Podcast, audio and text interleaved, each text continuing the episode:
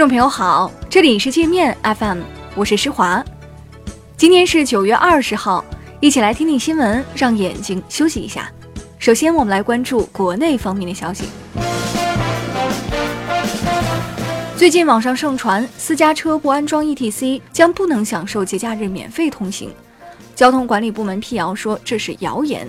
符合政策规定的私家车，无论是否安装了 ETC，都能享受国家规定的节假日高速免费通行政策。国庆当天，北京将免费开放十八家收费公园。圆明园、颐和园、北京动物园、植物园、天坛公园和地坛公园均在其中。游客需要在公园网站、公众号或者 App 上提前预约，并到指定地点兑换当日免费门票才可入内。太平洋岛国基里巴斯与台湾断交，这是继所罗门群岛之后，本周内与台湾断绝官方交往的第二个太平洋国家。台湾目前仅剩十五个所谓邦交国，其中太平洋上的袖珍小国图瓦鲁跟台湾的关系也出现了重大裂痕。央企中铁股份旗下子公司中标所罗门群岛一个金矿项目施工总包工程，标的约八亿两千五百万美元。据报，所罗门群岛总理索加瓦雷将前往北京洽谈建交事宜。为了中索关系，索加瓦雷放弃了参加联合国大会的机会。联邦快递一架货运飞机的副机长试图将六百八十多发气枪子弹从广州走私到香港，被白云机场海关查获。《华尔街日报》说，这名副机长曾在美国空军服役。最新全球金融中心指数报告显示。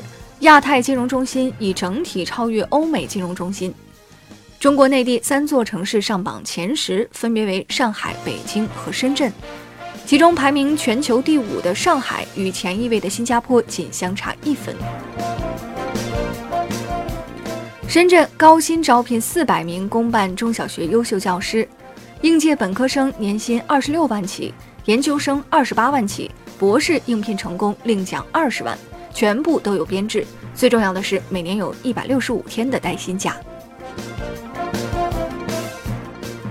西安两个骗子成立了一家空壳公司，以联合国总部要搬到西安为名，到处骗钱，几个月时间竟然骗到了一百七十多万。这么低级的谎言，为啥还有人相信呢？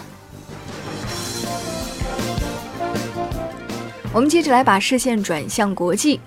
美国首都华盛顿特区西北部今天上午连续发生两起枪击事件，至少九人中枪，其中一人死亡。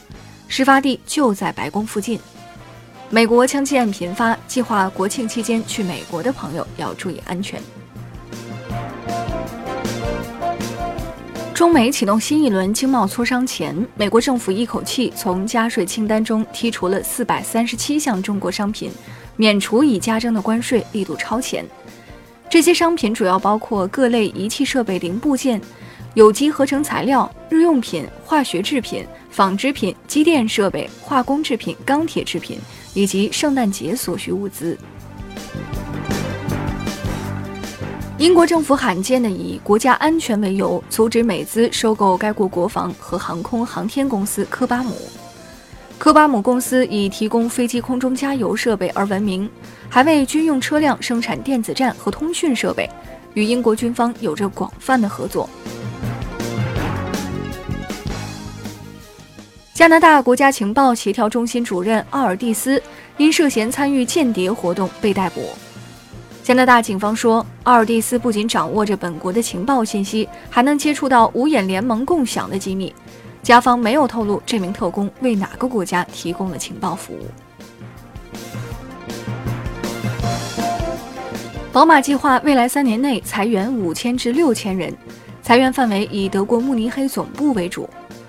宝马今年上半年净利润下滑了百分之五十二点五，为削减成本，公司不仅计划大裁员，还要淘汰部分车型，缩短研发时间。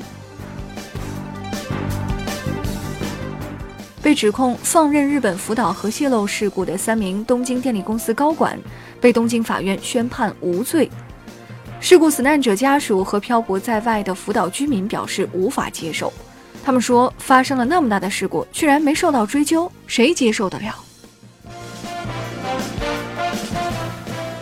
驻阿富汗美军十八号晚将一群正在松子农场休息的工人当成 ISIS 恐怖分子，用无人机向他们发起攻击，炸死三十人，炸伤四十多人。